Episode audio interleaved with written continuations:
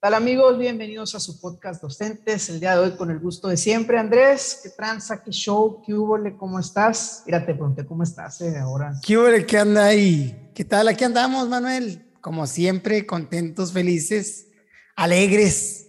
¿Qué te puedo decir? ¿Y tú qué me cuentas? Qué bueno, ¿no? También, fíjate, muy, muy feliz, este, pues con aquí adaptándonos ¿no? al regreso este, en muchos sentidos, no nada más el regreso especial del trabajo, sino lo platicamos ahorita antes de iniciar, cómo pues uno se tiene que ir adaptando nuevamente a rutinas y, y no dejar aquellas rutinas que se habían construido ahora que, que entra otra. No hablo específicamente de mis rutinas de la mañana, que, que pues tiene que adaptarse uno, dormirse más temprano, levantarse más temprano y demás. Pero Andrés, tenemos algo un tema, una palabra precisamente que anda sonando mucho últimamente, ¿no? La palabra, o así como Bob Esponja, ¿no? Vocación. Sí. ¿Qué te suena? ¿Qué es para ti la vocación? Sí, antes de, definirla, me gustaría eh, poner el contexto de por qué ha sonado tanto, ¿no? Es, en el ámbito educativo suena bastante por el regreso, porque se hasta cuestionó, se ha cuestionado que los docentes no tienen vocación por premiar la salud y seguridad de las personas antes que el servicio educativo, ¿no? Entonces, de ahí parte este dilema o este, esta palabra que es la, la vocación. Te voy a decir lo que me comentó una vez un compadre mío, que tengo mucho cariño, que pues estudió filosofía, vas a decir, ¿cómo frías con la filosofía? ¿no? Pero él me dijo que... La... aquí somos partidarios del pensamiento crítico y reflexivo. Sí, sí, sí. Entonces, la idea de, de, la vocación, o más bien la palabra vocación en sí, se traducía literalmente como el llamado. Cuando alguien se ha, ha sido llamado, en aquel entonces, pues principalmente a una vida religiosa era más enfocado, ¿no? A una vida para servir a Dios. Pero eh, en la actualidad también se le da se le da un sentido ya en lo profesional a el llamado a lo que te quieras dedicar, a sentir ese llamado, a trabajar pues en lo que, en lo que te quieras dedicar, en lo que creas que tú vas a pues servir básicamente, ¿no? Porque para allá va esta parte de, de la vocación hacia el servicio, haciendo algo por los demás y a sentirte llamado a hacerlo, ¿no?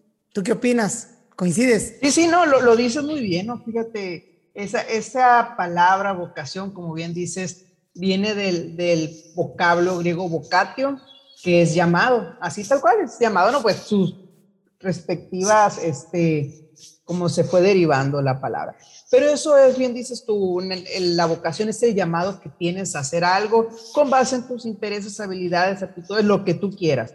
Que también dentro de muchas, este, vamos a decirlo, eh, definiciones o como tú quieras, es la inclinación, o sea, para dedicarte, para hacer lo que te gusta hacer, ¿no?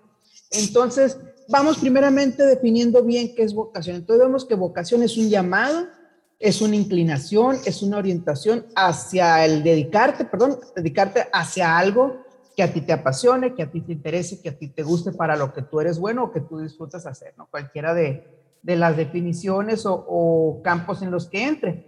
Bien, decías también que, que, antes se tomaba de esa parte, de esa cuestión religiosa, cuando decía, tienes el llamado a dedicarte a esta cuestión, ¿no? Dedicarte a una vida de celibato, dedicarte a viajar por el mundo predicando, a dedicarte a, a ser un escriba, o sea, estar transcribiendo, o sea, demás. Pero ahora, como decimos, pues en, en nuestra, en nuestra actualidad lo, lo usamos como referencia para pues, ¿cuál es tu vocación? ¿Qué es aquello para lo que tú te vas a dedicar, no? O sea, para qué es lo que quieres ser en la vida, si lo quieres ver de esa manera. Sí, de, pero mencionas, sí, adelante, adelante. Definitivamente, pues, pues en la prepa, por ejemplo, en la preparatoria o media superior, entra lo que es la orientación vocacional, ¿no? Porque ya te van orientando un poquito a que hagas esa reflexión interna sobre esos pilares que estás mencionando. ¿Para qué eres bueno? Ese es uno de los pilares. ¿Qué, ¿Cuáles son tus intereses? Eh, ¿A qué te quieres dedicar? Y, en ese contraste puedas tomar una decisión para saber qué es lo que vas a llegar a hacer, a hacer profesionalmente, ¿no? Hablando. Oye, pero no sé a ti, ¿no? A mí cuando yo hice el de la prepa, me, no me acuerdo si, si fue la serie de Malcolm, de donde te sale que para todo puede ser, casi, casi me salía, de veras, yo creo que salía hasta guardabosques y me salía maestro matemático, guardabosques, de todo lo que quisiera hacer. Muy, este, muy... Versátil. Sí, sí, muy soñador el, el, el examen vocacional. Puedes ser lo que quieras hacer. Pero hoy, Andrés, ahorita decías algo de, de, la cuestión de la palabra vocación y por qué pues traemos este tema el día de hoy, ¿no? Cómo se ha generado esa polémica respecto a, a lo que se considera vocación. Pero me llama la atención antes de entrar al aspecto educativo. ¿Todas las carreras requieren vocación? Todas las carreras requieren vocación. Pues no sé, fíjate, definitivamente me gusta pensar que, que sí, ¿no? En un, en un mundo ideal me gustaría pensar que sí, que todos nos dedicamos a lo que nos queremos dedicar, cuando en la vida real creo que no es así como funciona nuestro, nuestro sistema económico, nuestro sistema profesional, si quieres. Creo que mucha gente se dedica a cosas que, que no quiere, ¿no? Que a lo mejor lo hace por, por el interés económico, por otras cuestiones incluida a lo mejor la, la, la, parte de los docentes, ¿no? Digo, no creo que en la mayoría, pero sí incluidos, como en todos, ¿no? Como en todas las carreras debe de, de haber. Sin embargo, considero que las carreras en las que más suena esta parte de la vocación son específicamente las que nos hemos referido más tú y yo siempre, ¿no? La docencia, el, el, ser maestro y la medicina. En la medicina creo que también está mucha, mucha la parte de la, de la vocación y a veces también se transcribe o se manipula, digamos, de cierta manera que, que pareciera, pues pareciera que no, que no se tiene vocación cuando no entendemos realmente qué significa esta palabra como tal, porque hay muchos mitos alrededor de, ¿no? Que ahorita creo que vamos a tocar. ¿Tú qué consideras? ¿Todas las carreras requieren vocación? Mira, decías algo de inicio, como que vocación solamente lo, lo, englobamos en lo que nos gusta. Y muchas veces hay cosas que de inicio pueden no gustarnos, pero resulta que somos buenos en.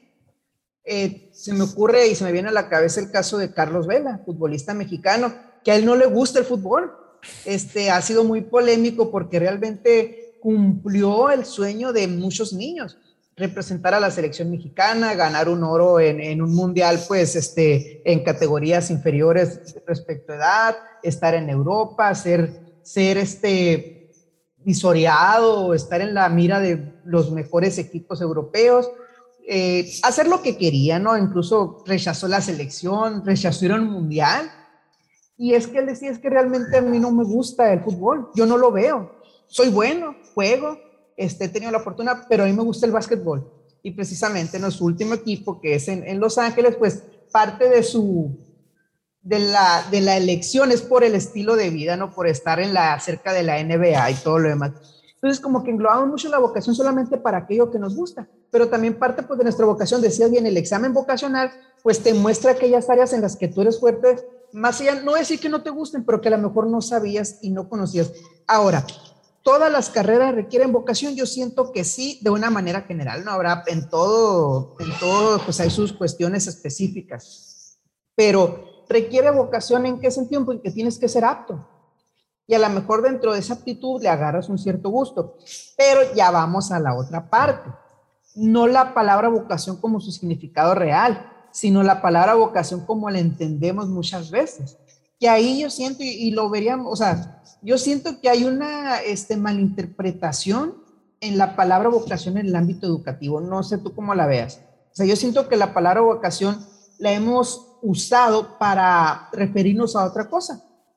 Y bien decías, carreras de, maestro, docencia, todo lo que tenga que ver con, con, pues lo que nos dedicamos nosotros, pero también doctor, este, medicina, pues enfermería, todas esas cuestiones y va muy enfocado a todo aquello que tenga trato con seres humanos.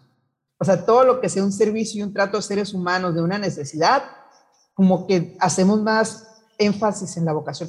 Porque no escuchas decir, o no, o, es raro quien dice, no, es que él tiene vocación de arquitecto, porque, no sé, este, porque, vamos a verlo más adelante, porque nunca falta su trabajo y porque entrega los proyectos a, a cuando se les piden. O él tiene vocación de, de lo que tú quieras, ¿no? Entonces, como que solemos encasillar esta, este aspecto de la vocación aquellas carreras que tienen que ver con, con trato humano, trato con personas. Pero bueno, te, te decía entonces, no sé tú, yo sí siento que hay una malinterpretación de la palabra vocación cuando nos referimos al ámbito educativo y al ámbito de la medicina en estos dos campos. Sí, definitivamente coincido contigo y, y, también tiene que ver esta parte de la vocación con lo que decía de que es como un llamado y el llamado es a servir. Entonces, eh, tanto la medicina como la educación, y medicina, enfermería, háblese de también, ¿no? Medicina, enfermería, eh, el trato con otro ser humano es, es un servicio en realidad, eh, pero es un servir de querer hacer una mejora hacia el otro, no es un servicio como otros que es una venta o el turismo, ¿no? Es un servicio que tiene que ver con un beneficio personal de necesidad, como lo dijiste, como lo es el servicio educativo y como es eh, pues un sistema de salud, ¿no? Como tal. Entonces, cuando se trata de, ayudar a otro en un sistema o en un servicio de necesidad básico, como es la educación y como es la, la salud, eh, se tiende a que se se, pretende o se malinterpreta la vocación que pueda tener uno por brindar ese servicio con eh, dar de más a veces, ¿no? O, malinterpretar de que uno está simplemente para servir al otro, ¿no? Definitivamente tenemos que servir al otro y estamos sirviendo al otro, pero tiene que haber una contraparte siempre en, esta parte eh, del contrato social, Rousseau decía, ¿no? De, de lo que le das a la sociedad y de lo que la sociedad te da a ti. En el caso de, del paciente con el doctor, por ejemplo, voy a poner un, un ejemplo, si el paciente llega con el doctor y le miente, que siempre miente, según doctor House, siempre mienten, entonces, y le miente, ¿cómo espera ser curado? ¿Cómo espera un diagnóstico bien dado de un doctor? Y en esta parte también de, en el servicio educativo pasa lo mismo, debe de haber un, un un trato, digamos, un contrato entre el, vamos a decir, un contrato social no escrito entre el, padre de familia y el niño, que son la parte que recibe el servicio educativo, y pues el docente, pues, si el niño llega a la escuela sin desayunar, por ejemplo, pues, eh, ¿cómo espera que el niño aprenda? A veces culpamos al maestro y el niño, pues, está pensando en un taco, no está pensando en, en las letras, ni en las, las sumas, ni en los problemas, nada. Igual si no viene con la higiene, si no es tratado con amor en casa y todos esos derechos que tiene el niño de recibir de una familia. Entonces, eh, entonces, eso no tiene que ver con, con vocación. A veces pudiéramos pensar, eh, el maestro tiene vocación porque le da de comer al niño en el recreo. La mayoría de los, de los maestros lo hemos hecho en alguna ocasión, ¿sí? Y lo hacemos por, por pensar en el bienestar del niño, pero no se trata de, de vocación o no desde mi punto de vista, porque ahí eh, hay, alguien que no está cumpliendo su parte, que es el padre de familia, ¿no? Con la parte de garantizarle eh, la alimentación a su, a su hijo. Y digo, entramos en un, en un dilema, en un, vamos a decir, en algo polémico, porque conocemos la realidad del país y pudiera ser efectivamente que, que haya que no, que no, quien no tiene, ¿no? Y eso, pero también hay quien no tiene, pero sí tiene para el iPhone, decimos, ¿no? o para otro tipo de cosas y no, no tienen bien puestas las prioridades. Entonces, cualquier postura que tomemos es válida. Eh, sin embargo, no es, se trata de la vocación del maestro, no. En este caso, al igual que en la parte de la salud, ¿no? De ahorita, de que están en un dilema por la pandemia del regreso, que ya estamos ahí de regreso, pero no se trata realmente de, de vocación o no, sino se trata de, de pues de que todos tenemos una postura y habrá quien esté a favor y habrá quien esté en contra. Sin embargo, no deberíamos de estar cuestionando ni la sociedad ni nadie si el maestro tiene o no vocación, porque pues si ya, pues de mi punto de vista, si ya está dedicando a servir a los niños como tal, independientemente de que lo haga porque sintió un llamado, si nos vamos a lo más crudo de la palabra, o porque lo quiso hacer por otra parte pero lo hace profesionalmente, hablando como un profesional, con la ética de un profesional, con el compromiso y la entrega que se requiere, pues puede ser tan buen maestro como alguien que no, que no haya sentido este llamado desde desde el punto de vista de la palabra, ¿no? Ahora, bueno, no sé, este, este es mi punto. También considero que hay una malinterpretación. Sí, sí, lo, lo dices bien tú, ¿no? Y y a lo mejor no sé si a manera de resumen o síntesis, pues como que en el caso de estas carreras específicas, la vocación va más con la parte del corazón que con la parte de la razón, ¿no? Porque, por ejemplo, yo no veo que, que alguien diga al taxista que no sube a quien no trae dinero para pagarlo, oye, tú no tienes vocación porque no me subes si no traigo dinero. Este, no veo a quien le reclame al carpintero, oye, carpintero, pues no me quieres hacer la mesa no me quieres hacer la cocina porque no te voy a pagar, pues no tienes vocación. Entonces, bien, bien decíamos, ¿no? Como que en estas carreras en específico, y habrá otras, a lo mejor las que se nos vienen a la mente son solamente estos dos campos, medicina y educación, este, va muy ligado al corazón. Y sí, y así como, y dices, no, todo maestro, yo creo que, que se diga, está mal a lo mejor que generalice, ¿no? Pero cualquiera que se haga llamar maestro en algún momento le ha dado de comer a un niño que no trae comida. O sea, y es algo que a lo mejor no, no es algo del otro mundo para nosotros, ¿no? Porque estamos acostumbrados a, ah, pues, con el corazón a suplir la necesidad. Pero también del otro lado, o sea, habrá aquel maestro que, que me, llama la atención lo que dices, pues, que profesional, cumple con todo lo que tiene que hacer y no por eso tiene menos vocación. O sea, se hace tal cual lo que tiene que hacer de una manera excelente pero entonces aquí el, detalle es en qué estamos tergiversando, en qué estamos confundiéndonos, cómo estamos malinterpretando esa palabra. Entonces, con un, con un esfuerzo extra, perdón, a lo mejor con el dar la milla extra, llevar la milla extra, esa, esa cuestión como que la malinterpretamos con la vocación, que ojo, no, yo soy partidario de dar la milla extra, yo soy partidario de hacer esfuerzos extraordinarios, porque eso es lo que te define. Cuando haces más allá de lo extraordinario, o sea, si tú eres una persona con acciones extraordinarias, te vuelves una persona extraordinaria. El detalle es cuando lo único que se espera de ti es lo extraordinario. Entonces, como que ahí hemos confundido esa parte, ¿no? Para, para maestros y para, vamos a enfocarnos en nuestro ámbito educativo, ya lo mencionamos, la medicina. Ahora, ¿qué pasa también mm, cuando pues lo que haces no es suficiente? oye, yo me preparo, yo hago mis planeaciones, yo esto, yo lo otro, y resulta que no es suficiente porque pues no puedo dar clases, por la razón que sea. Entonces vamos aquí a esta parte, que, que ya vamos a centrarnos tal cual en la cuestión del, del sistema educativo. Entonces, Andrés, aquí no sé si plantearlo como pregunta, como la, la vocación como un método para suplir las sistemas, las, perdón, las carencias del sistema educativo. O sea, ¿tú crees que ya hemos llegado a ese punto que cada carencia del sistema educativo la queremos disfrazar, la queremos cubrir o la queremos suplir con la palabra vocación y de manera, bueno, está muy tendenciosa mi pregunta, ¿no? Pero, o sea, ya en lugar de decir yo sistema educativo, este, tengo estas carencias, yo tengo estas fallas, no estoy cubriendo, sino más fácil, ay, el maestro no tiene vocación. Sí, ya, ya. Muy tendenciosa, por cierto. Sí, te iba a decir. viene ya cargada de la respuesta esa, esa pregunta, ¿no? No sería válida para un test, te voy a decir. Pero sí, definitivamente también coincido con Para una consulta nacional. Sí, no, no sería como que muy buena. Pero sí, tiene, tiene razón y tiene sentido y sé por qué se entiende de, de esa manera, ¿no? Porque a veces Mm, el sistema educativo definitivamente tiene muchísimas carencias y algunas de ellas se han suplido, pues haciendo, echando mano, ¿no? Yo creo de, de esta parte, ¿no? De, de hacer el, el llamado, pero ahora sí llamándolo de, del llamado como tal, de, de a que los maestros eh, saquen la espina como siempre lo han hecho de que el maestro haga lo que, lo que, siempre, lo que mejor sabe hacer, que es ver por la educación de los niños.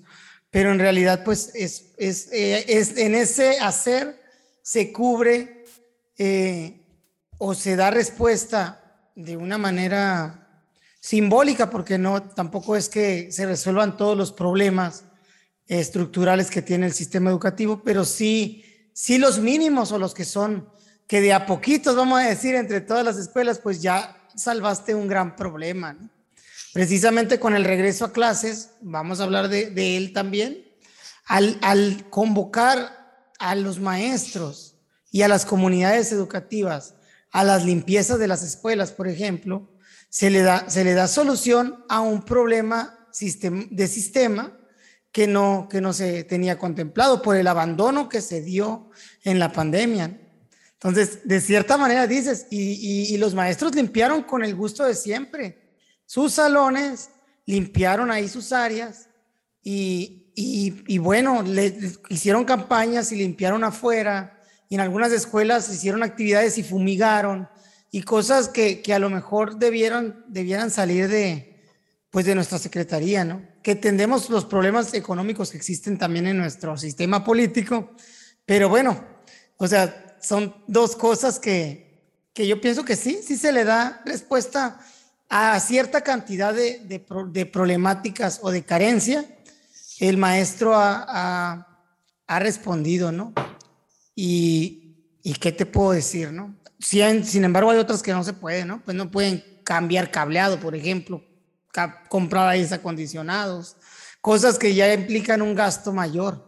Pero lo que es una barrida y una trapeada de las escuelas, una chaineada, pintarlas en muchas ocasiones, todo eso se hace con, con la vocación que hay en los maestros de servir, muchas veces en sábado o contraturno y demás, ¿no?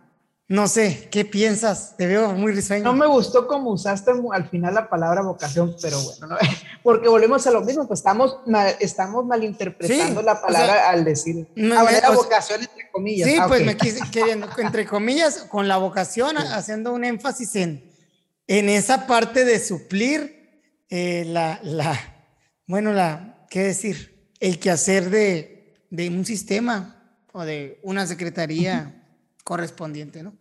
Sí, mira, es que no, es secreto para nadie, ¿no? Que como maestros, o sea, se hacen mil y unas y una cosas que van a suplir carencias que hay. O sea, por ese lado no hay problema. Como maestro uno siempre pone de su bolsa, como maestro uno hace cosas extraordinarias, como maestro uno va a horas que no le corresponden ir. Entonces, hace demasiadas cosas que van más allá de lo que, de lo que si nos dejamos en una cajita tendría que ser su actuar.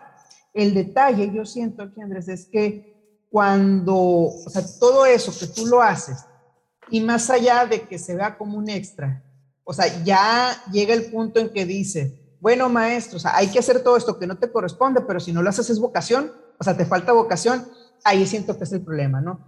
Cuando en lugar de aplaudir, exaltar una virtud de los maestros, la formas, la volteas y si no haces, si no das la milla extra, si no haces más allá de lo que te corresponde, si no suples la carencia que yo como sistema educativo tengo cuando, pues las cuestiones que ya hemos platicado, que no estábamos preparados, que mil cosas más. Entonces, cuando todo eso, tu maestro no lo quieres hacer, yo de manera implícita o explícita te digo que te falta vocación y siento que ahí es la molestia.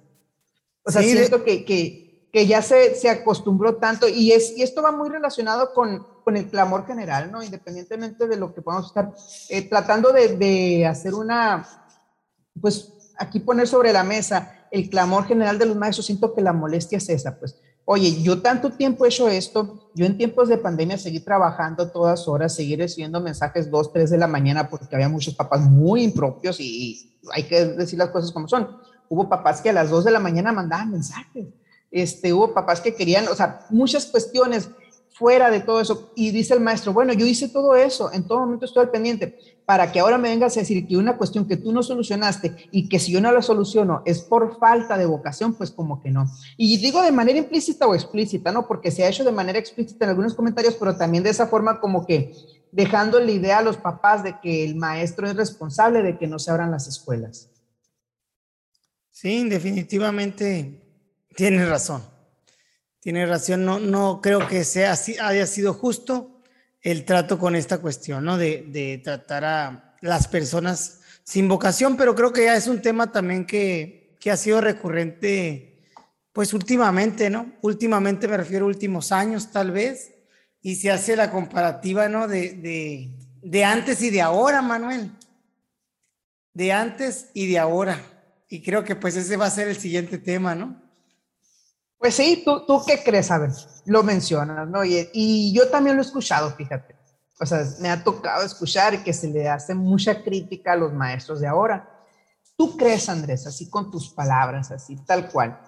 Estamos también con tendencia, ¿no? Porque pues estamos, no sé, yo me siento más para acá que para allá, pero...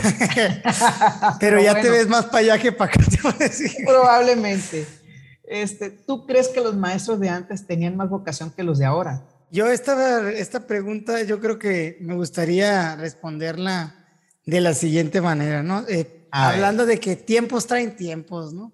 Creo que en un pasado definitivamente muchas de las cosas que se hicieron o que hacía el maestro, en ese dar el extra que siempre ha dado y que creo que lo sigue dando hasta la fecha, pues si las transpolamos y las queremos dar ahora, ya no se dan, pero son otros tiempos, ¿no?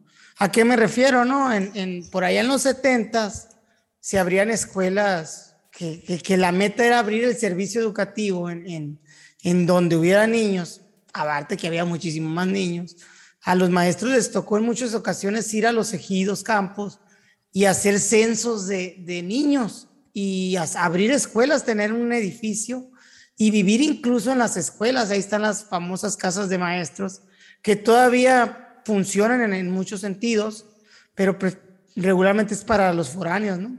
O para maestros que ya se quedaron en esas localidades. Entonces, eh, si me remonto a eso, difícilmente ahora creo que, que es, pues ya está el servicio dado, ¿no? Sí, es muy complicado hacer eso. Y ahora lo hacen los supervisores, por ejemplo, ¿no? A mí me ha tocado hacer los censos para abrir escuelas, pero ya desde una supervisión escolar cuando anteriormente era el maestro el que directamente lo hacía en una comunidad. Entonces, eh, muchas de las cosas que antes se hacían, creo que difícilmente se van a hacer ahora, pero es por, por el tiempo que, en el que vivimos. Sin embargo, creo que la vocación llamada a dar la milla extra, como lo estamos manejando ahorita, eh, ha estado siempre en los de antes y en los de ahora, ¿no?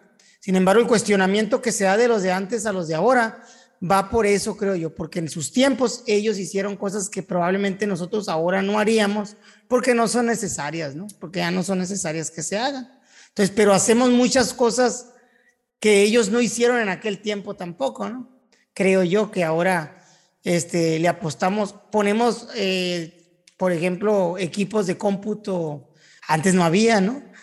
pero ahora pones tus, tus propios recursos para para salvaguardar algunas, algunas situaciones. Y en pandemia, por ejemplo, pusimos 24/7 de nuestro tiempo, cosa que a lo mejor antes, pues no era, no, no nunca ha pasado algo así, ¿no? Entonces, eh, bueno, así mi respuesta, creo que el cuestionamiento va por ahí, ¿no, Manuel? Porque antes se hacían cosas que a lo mejor hoy no las haríamos, pero no es porque no quisiéramos, sino porque creo que ya no son necesarias la vida es más acelerada, la vida es diferente. El tiempo, el tiempo de hoy, creo que el tiempo de la gente vale mucho más porque hacen muchas más cosas, tienes muchas más eh, compromisos que hacer con la sociedad o con, los, con la familia, con los demás, que antes, ¿no? Que antes, pues que, que realmente a lo mejor el maestro en aquel tiempo que te estoy hablando, pues básicamente lo único fuerte que tenía era, era la parte de su carrera como docente, ¿no? Eh, el ingreso que tenía era bastante sólido para mantener y rendía más pues el, dinero que ahora. La comida era, vamos a decir, también más nutritiva en, sentidos mm, de, de, lo que contenía la carne, la leche y eso ahora está mucho más, tiene que buscar uno mayor ingreso para tener suplementos y otras cosas que, que la vida es distinta pues. Entonces, por eso creo que es la crítica. Yo no creo que, que los de antes tengan más vocación que los de ahora, simplemente son tiempos distintos. ¿Tú qué opinas? Yo lo resumiría con, con una analogía, ¿no? Vamos a decir que está una persona, un niño, vamos a poner, y al niño le dice, ¿sabes qué? Si me limpias este, tu cuarto, te voy a dejar jugar este, cinco horas con la pelota y te voy a dar una nieve y un pastel. Y el niño juega, limpia su cuarto y resulta que aparte, pues acomodó su ropa. Y le aplaudes al niño que acomodó su ropa, ¿no? Pasa el tiempo. O llega otro niño, como tú quieras. Ahora, te voy a dar cuatro horas de, de jugar y aparte un cuarto o un medio pastel si me acomodas el cuarto y me acomodas tu ropa. ¿Ok? Bueno, entonces más o menos así nos vamos viendo, ¿no? Al siguiente niño, pasa el tiempo, bueno, te voy a dar dos horas de jugar, un cuarto de pastel nada más. Sí, limpias tu cuarto, acomodas tu ropa, me lavas los trastes y más. Entonces, ¿qué quiero decir? Que antes eran menor las obligaciones que se tenían, no solamente la tarea que todavía no había tanta tarea administrativa y otras cuestiones, o por las mismas tiempos, como tú dices, era menos lo que se hacía en muchas cuestiones y el maestro solamente se dedicaba a enseñar y todo lo que hacía era visto como un extra y era reconocido por la sociedad cuando de tanto que se estuvo haciendo ahora, todo eso que se hacía es parte de la tarea docente y si tú no la haces, te ven mal y aparte te gana la crítica social. Y como decía, pues ya lo hemos platicado en otras cuestiones, los el aspecto social o el aspecto económico es muy diferente de hace los maestros de 20 años que lo de hoy. Hay memes, ¿no? Como siempre, los memes donde decían, este, nuestros papás hace 30 años, eh, ya me compré una casa de contado, quiero cambiar de carros, quiero esto, quiero tanto. Y siendo con el mismo puesto, ¿no? Y ahora este, híjole, pues no tengo para el camión. Entonces, va muy de la mano el aspecto social con el aspecto económico y eso también, por supuesto que se ha permeado en, nuestra profesión. Pero el detalle es cuando ya pasa a ser una cuestión de, de también la, la, parte que tuvimos el ataque social hace cinco años, hace algún tiempo, ¿no? Que se vio muy dañada la imagen del maestro. Entonces, vele sumando, vele sumando, que lo que gana el maestro ya no alcanza como alcanzaba hace 20 años, que no es pretexto, no cada quien decide trabajar donde, donde desea. Bueno, que las obligaciones se han sumado y los beneficios se han disminuido, que ahora cualquier cosa que hagas puede ser usada en tu contra. Como maestro es un, es un tema que sí preocupa. Lo que hagas puede ser usado en tu contra. Eh, cualquier cosa, palabras, este, incluso antes los maestros, si lo vamos a decir, tenían la, la, libertad de llegar con los niños y abrazarlos, y ahora te tienes que limitar porque puede ser mal visto. Entonces, son tantas cuestiones por las que antes no te tenías que preocupar, que ahora, pues es, un, es demasiado, siento yo, la, la responsabilidad que tiene el maestro y la crítica se ha aumentado. Entonces, todo eso hace que el maestro, pues también diga, oye, no, no se compara y el maestro de antes dice, ay, pues yo antes hacía todo esto, pero pues antes te lo aplaudían. Ahora te critican si no te lo haces. Sí, concuerdo totalmente. Y pues la respuesta, tiempos traen tiempos, ¿no? Eh, coincido contigo en la cuestión del accionar del, del, maestro y la situación económica que pues va permeando, ¿no? A través del tiempo y, y que, que tiene un, un énfasis. El extra que da va antes, ahora es parte de Totalmente, ¿no? Y, y, ese, no sé si te tocó verlo, ¿no? En el, digo, en el Face, hay un texto donde precisamente ponían todo esto, que era algo como esto no me corresponde, ¿no? Donde decían, bueno, o sea, yo voy a hacer solamente de mi horario, yo voy a hacer mis actividades, yo voy a planear, pero que limpie la escuela, que esto y todas esas cuestiones no me corresponden. Y era como una crítica o eh, una expresión del hartazgo acerca de lo que decimos, pues, de cómo todo el extra ya se ve como que lo tiene que ser el maestro fuerzas. Y cuando, bueno, pues si me estás, o sea, si tú me vas a tratar mal, pues yo te voy a dar solamente lo que te toca. Entonces, pues yo siento que no es por ahí. O sea, ambas partes tenemos, a tú también secretaría, oye, valora a tus maestros, que lo hemos comentado, como, como el secretario anterior, Esteban Moctezuma, pues daba esa sensación de una revalorización docente. Y cómo, pues bueno, tú me valoras, tú me, me apapachas, tú me pones a, me dignificas, pues yo también te, te retribuyo. Pero si llega, llega el choque, y no quiero decir que sea la secretaria, pero tal cual así se han dado las cosas. yo siento que es una mezcla de factores que hacen ver que la secretaria actual pues no tiene esa empatía, no tiene esa revalorización y todo lo contrario. Entonces el maestro dice, oye, pues o sea, por ahí siento que va el malestar, no sé tú cómo la pero ves. Pero era hablar bonito nomás, porque en acciones era igual. Pues, era. pues sí, sí, pues, pero te, o sea, te, no te...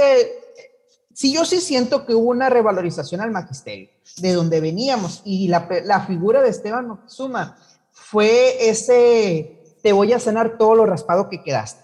O sea, te traje, porque sí, yo sí siento que la función docente se trajo como, como trapo, se arrastró se hizo giras frente a la sociedad, frente a los padres, disculpando a los maestros de todos los males de la educación, diciendo que los maestros no se querían evaluar, que los maestros nomás cerraban carreteras, o sea, poniendo a los maestros como lo peor, con un discurso político que hiciera, y llega Moctezuma y te empieza, oye, no, maestro, tú vales, tú eres importante y te empieza a sanar todo eso y de repente pues hay este cambio que te quitan aquello que te estaba sanando y te abre las heridas.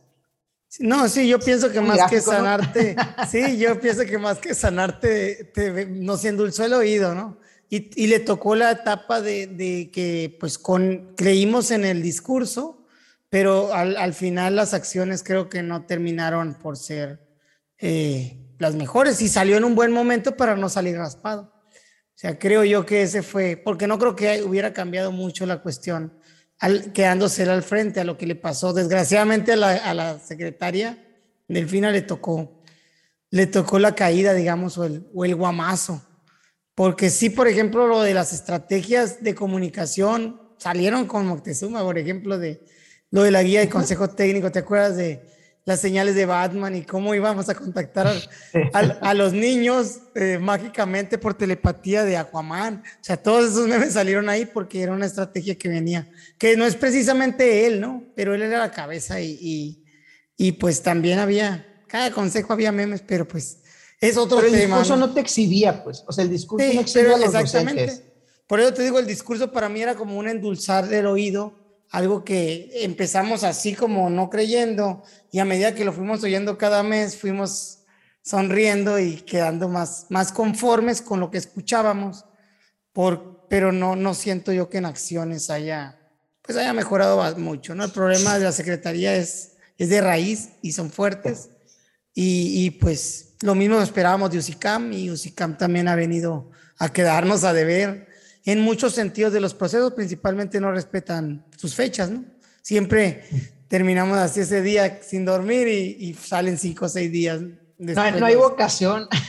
No hay vocación en los ICAM porque no le echan la milla extra para, para sacar las cosas en los tiempos determinados. Pero bueno, volviendo a eso, ¿por qué se tiene esa creencia, Manuel?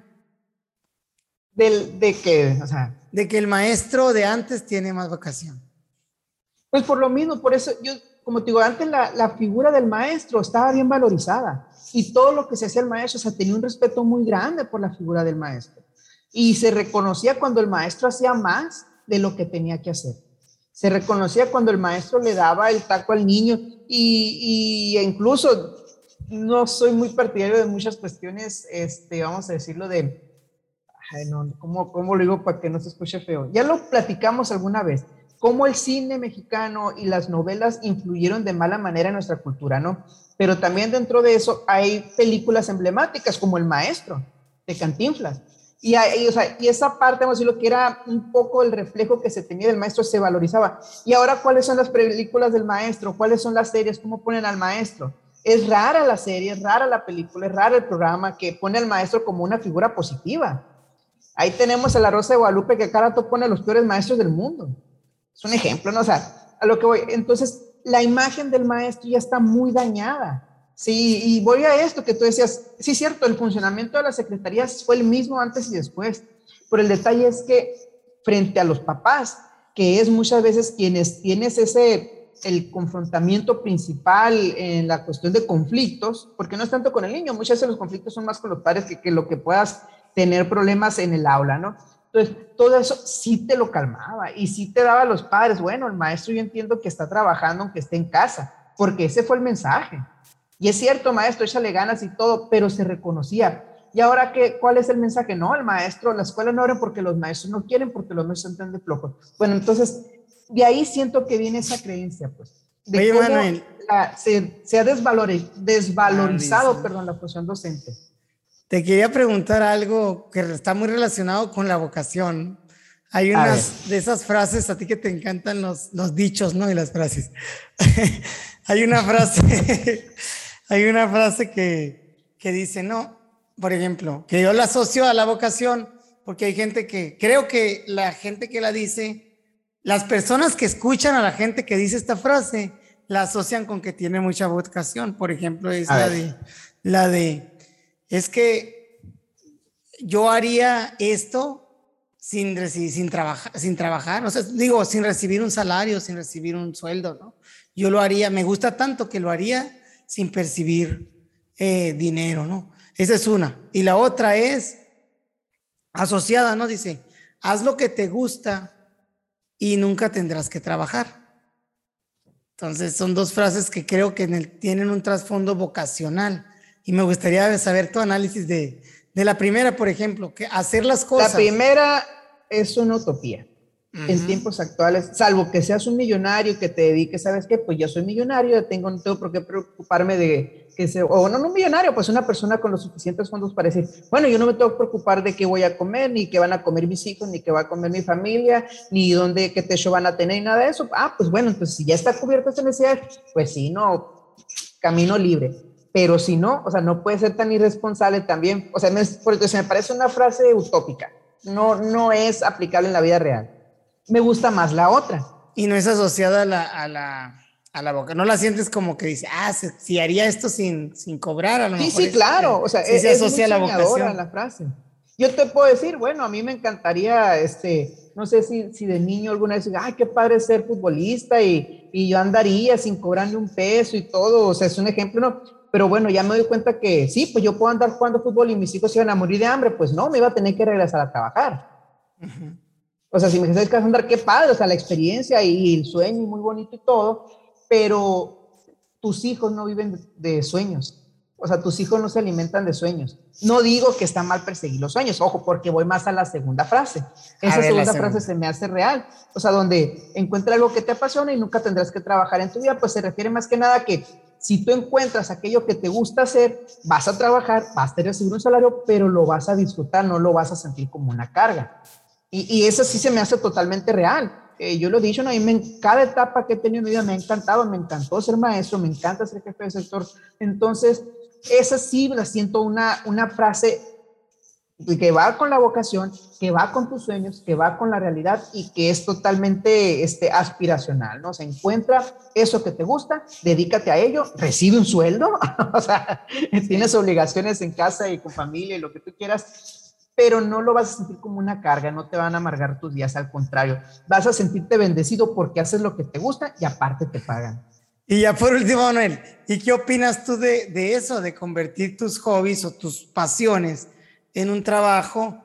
Porque al final de cuentas, cuando algo se vuelve un trabajo y lo haces porque es un trabajo, podría tenderse a, a crearte un círculo de, de, de que ya no, va a ser, ya no se disfruta como un hobby como tal, ¿no? O sea, en esta frase yo encuentro esa, pues, ambigüedad, ¿no?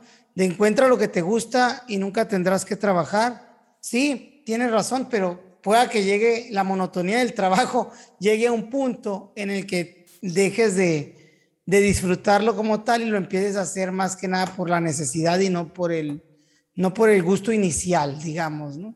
Entonces, este, creo que ahí, no sé, no sé, te tiene que saber mucho manejar esta parte de filosófica, ¿no? De encontrarle sentido a lo que tú estás haciendo, a lo que tú estás trabajando, el por qué te gusta lo que te gusta, ¿no? Hacer, en este caso, el trabajo. En educativo, pues es bastante sencillo, porque realmente al servir a otras personas, al ser, eh, estamos ayudando a otra persona, hay una recompensa mm, intrínseca del ser ahí muy, muy profunda, ¿no? De, de que le estás haciendo un bien a la persona, igual en salud. es, muy, es muy tangible ver que si tú estás apostándole o haciendo un trabajo en lo educativo, en desde la función que hagas, le puedes encontrar un trasfondo muy, muy importante, desde la intendencia hasta la función que quieras administrativa de, de secretaría, porque estás trabajando para la educación y trabajar para la educación se me hace que es algo como, bueno, a mí me gusta y también lo he disfrutado y me apasiona hablar de esto, y, más que nada me, encanta la parte de, saber, que somos útiles en un proceso tan importante para, para la sociedad y para los niños que, que atendemos. Y, y así creo que le encuentro sentido y no pierdo, no pierdo el, pues el, el, el que terminas eh, con la monotonía de, de, ver que el trabajo, pues te, te, aburre, pues al final como tal, la monotonía de un trabajo puede llegar a, aunque haya empezado como tu hobby, ¿no? No sé, no sé. Sí, depende mucho del trabajo, ¿no? Hay trabajos que, no sé, ¿no? Ya monotonías cuando haces algo mismo y todo, pero yo siento que estás hablando de motivaciones. Entonces, y ahí es donde voy, o sea, esa que llamamos vocación y todo, y tú dices, bueno, lo que te apasionaba y todo, pero las motivaciones son muy importantes. Si tú sigues manteniendo tus motivaciones, si tú sigues, o sea, con la mira fija por qué te gusta, pues le vas a encontrar un sentido nuevo cada día, ¿no? Independientemente de la tarea que sea. Pero también vámonos al lado contrario. ¿Qué pasa si aquello que te apasiona resulta que ahora te lo están complicando y que ahora te están cargando más cosas que no son realmente lo que te apasionaba? O sea, que, que dentro de tu tarea inicial es esta, pero bueno, ahora te estamos cargando otras tareas que están relacionadas, pero no es tal cual lo que a ti te apasionaba. Entonces te empiezan a desmotivar. Ahora, súmale críticas Súmale que te faltan cosas, súmale que no puedes trabajar, súmale que no puedes dedicarte a eso que te gusta. Entonces, súmale todas esas motivaciones, que es lo que estamos viendo actualmente, ¿no? Entonces, más allá de vocación, yo siento que es motivación. Y sí hay muchas cuestiones que a los maestros actualmente se sienten desmotivados. Te puedo decir, yo conozco varios casos de maestros y de maestras que, que están pensando en pedir una licencia, que están pensando, que están preguntando, oye, este, ¿a qué edad me puedo pensionar? ¿O cómo le puedo hacer para, para irme y ya lo que, lo que sembré cosecharlo? Ni modo, me dedico a otra cosa, pero ya los años que dediqué a la SEC o a la CEP, a donde tú quieras, pues recoger los frutos de ello y dedicarme a otra cosa porque ya de maestro ya no me gusta. Y no porque la, la tarea de enseñar no mucho, sino por todo lo, todo lo que se está acumulando alrededor. Entonces, no es solamente la, vocación, son las motivaciones que tienes alrededor. Entonces, yo siento que estamos en un punto donde pues las motivaciones o la, no hay tantos elementos o pareciera que los elementos para motivarte están escaseando, ¿no? Entonces, no, no, no es que no haya vocación, es que también todo el entorno no está fomentando esa motivación. Totalmente, Manuel. Esa va a ser mi nueva frase ahora, todo te estoy diciendo totalmente. Yo creo que no, no había un episodio que hayamos estado más de acuerdo, Manuel. Fue una, fue una plática demasiado, demasiado con el hilo bien, bien, bien dado, ¿no? Entonces, y es que a lo mejor puede ser porque tú y yo coincidimos porque nos sentimos del lado de, de los maestros, pues. O sea, somos y nos sentimos y quien nos esté escuchando que sea maestro es muy probable que se identifique con nosotros porque lo ha vivido y porque lo siente y porque le duele y porque le gustaría que las cosas fueran diferentes. Pero aquí también yo voy a la otra parte. O sea, que, que ok, no porque las cosas estén difíciles o no porque ahorita se vea todo nublado significa que así vaya a seguir hay que mantener la esperanza, hay que seguir haciendo, intentando hacer lo mejor de cada uno, como lo hemos dicho, o sea, en otras ocasiones, pues haz tu parte, hazlo bien, pero siempre se cambia más el sistema desde adentro que desde fuera.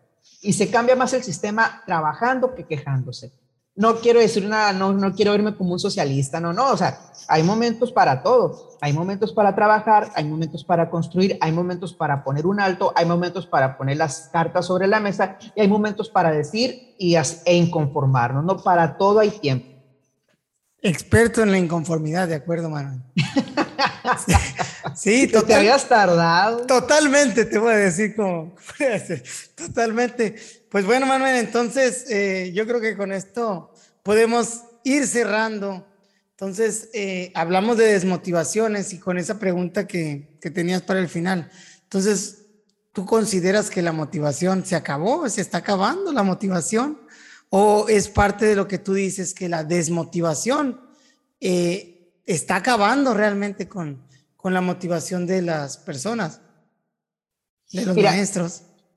La vocación no, no se acaba, o sea, la vocación no tiene fin, pero sí hay cuestiones que van mermando tu motivación, más cuando son cuestiones externas que no corresponden solamente, que sí, hay, hay cuestiones internas, ¿no? También que afectan tu motivación, pero ahorita yo siento que, que le están, que están lloviendo sobre los maestros muchos factores desmotivantes.